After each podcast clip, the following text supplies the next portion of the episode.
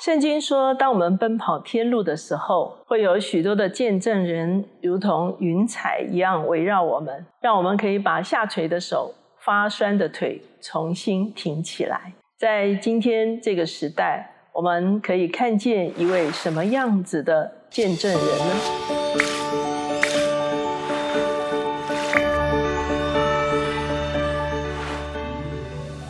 大家好，我是乔美伦老师，每周一次在乔氏书房和大家见面。今天我们的单元是阅人如书。今天我们所要介绍的这本书叫做《竭力爱神》。这本书的作者是肖祥修牧师，他是台中金旗教会的主任牧师。在四月十七号的时候，肖牧师在与病魔奋斗一年之后，被主接去。四月十七号刚好是复活节哈，所以很多牧者在他的追思会中间特别提到，在复活节被主接去，其实这是神正在荣耀他的仆人。肖祥修牧师是一九五九年出生在普里，他曾经在东海大学读建筑系，毕业之后从事建筑的相关的工作，在一九九五年的时候。与原本的惊奇使命团核心成员一同开拓惊奇教会，从原本五个家庭一直增长到九千多人。惊奇教会全球有两百多位教会同工，每周的主日哈得到全球两万多人的关注啊，来上网来观看。他自己是在二零二零年的十二月的时候被诊断出来脑瘤。而且他左半边当时就渐渐的失去了行动力。他说，当他发现他必须与身体的问题来共存的时候，有一天在夜晚的时候，他祷告。他当时候就思想到圣经中间的约伯哈，他好像觉得上帝在问他说，有多少人愿意在困境的过程中间活出竭力爱神的态度，即便在困境中前进，也仍然不失去信心。所以他就做了这个祷告，他愿意活出竭力爱神的一个生命。所以呢，在这本书其实它分了两个部分，在第一个部分中间。竭力爱神，特别谈到他在病中所领受的启示和亮光。第一篇就是当他在夜间祷告的时候，他回应上帝，他愿意全然的相信上帝的良善，他要活出这样的见证，就是竭力爱神的见证。第二篇他提到说，他愿意他的困境能够生出荣耀的教诲。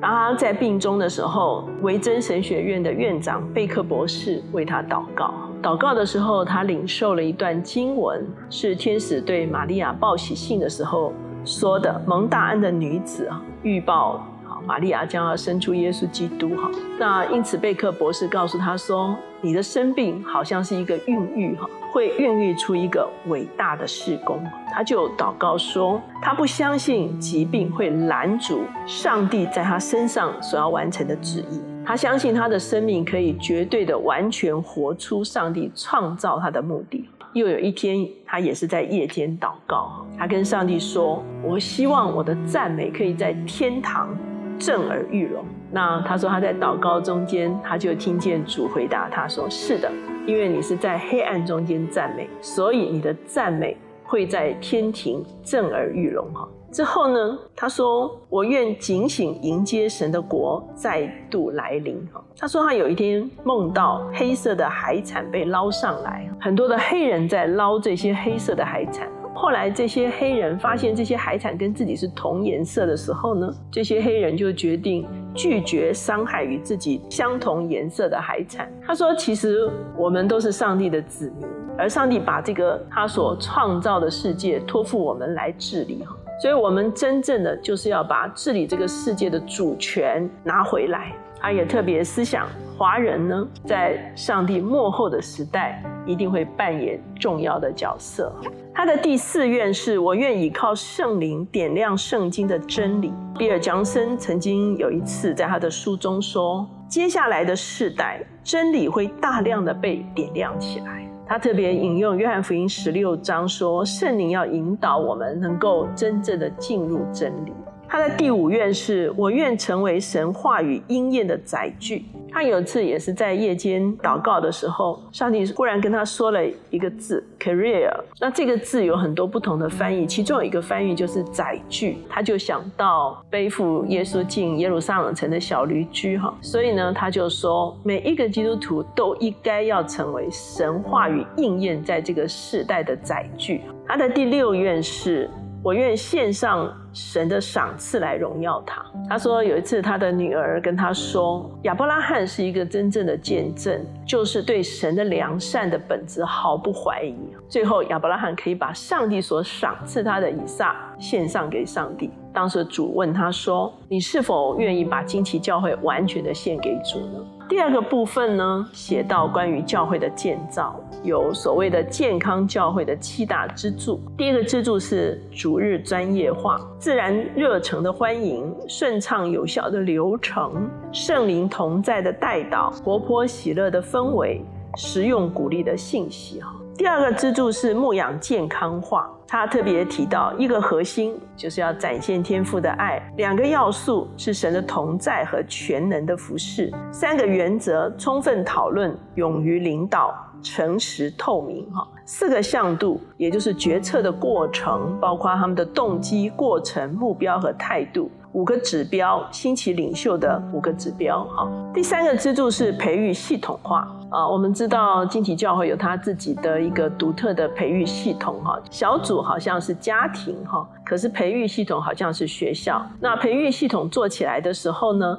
他们的受洗小组跟职堂都大大的扩展。在他的追思礼拜的里面，哈，日本冲绳有一间教会叫做白之家教会，我们。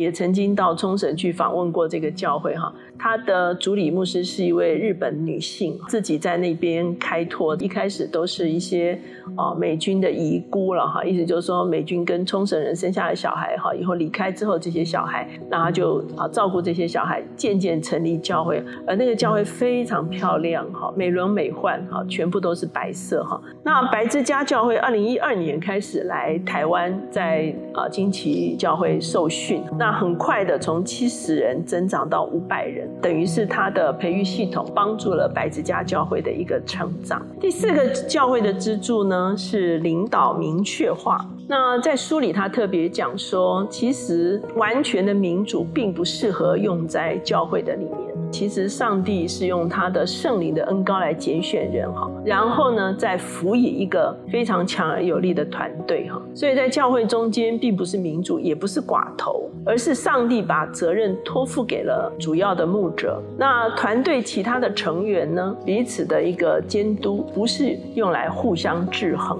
健康教会的第五个支柱是服饰全能化。当然，我们知道晶体教会非常看重恩赐，看重圣灵的工作哈。在这方面需要有清楚的圣经的教导，而且明确的权柄架构。第六个健康教会的支柱是资源国度化。肖牧师就特别提到说，在使徒行传第一章，上帝给教会的使命是要从耶路撒冷、犹太全地、撒玛利亚直到地极哈。对他而言呢，耶路撒冷是台中，犹大全地是台湾。撒玛利亚是华人所在的地方，哈，然后呢，直到地级，其实就是异文化的宣教。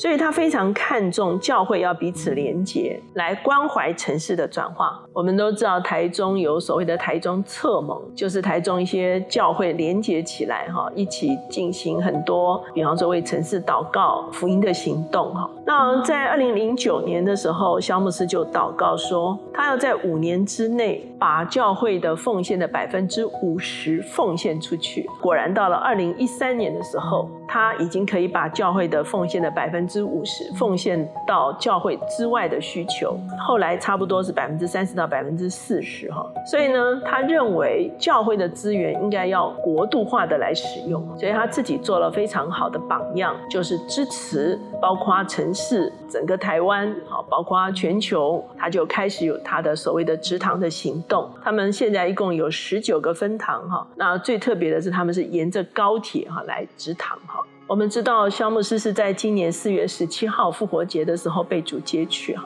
五月七号的时候，众牧者在啊，台中惊奇教会为他举行了追思礼拜。五月十三号的时候，Good TV 有一支影片哈，台湾几位重要的牧者。由寇绍恩牧师做主持人哈，包括周神柱牧师、杨尼雅牧师、刘群茂牧师，还有台中侧盟的杜明达牧师哈，怀念了肖牧师非常多方面不同的特质哈。后来他们播放了一个影片。这个影片是二零二一年九月的时候，他们几位在线上开会。在线上开会的时候，肖牧师就说了一段很有趣的说法。他说：“福音书记载说，主来的时候，两个人在田里，一个被取去，一个被留下。华人一共有十四亿，所以呢，他说应该有七亿人要信主。这七亿人，我一个人吃不下来，一个教会分你们一亿哈，然后大家就爆笑哈。”他在生病的过程中间，仍然存着信心，相信上帝的信实和慈爱，仍然抱着盼望，等候神的国度能够快快的降临。圣经上说，一粒麦子死了，就结出许多的子粒来。不但看见肖牧师他建造教会的理念，同时我们也用这本书来尊荣神的牧者。所以今天这本竭力爱神就推荐给大家。